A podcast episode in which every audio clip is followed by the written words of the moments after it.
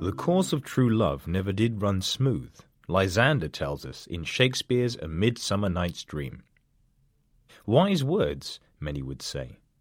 In the fast paced world of modern life, it can be difficult to meet anyone, let alone our soulmate.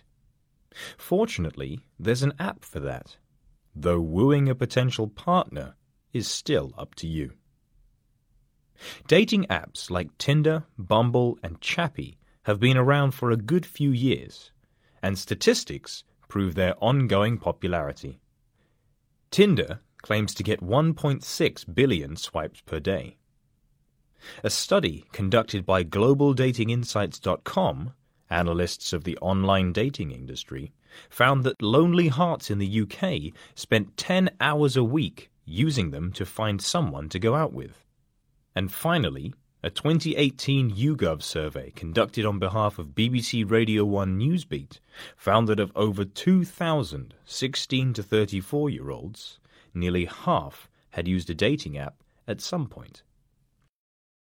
That said, the very same survey found that only 17% had met their current beau on an app. And 37% said that using an app was their least preferred method to find a potential mate to take out for a fling or otherwise. One possible reason for this comes from one respondent, 26 year old Jordan. He believes that dating apps create issues with self doubt and anxiety.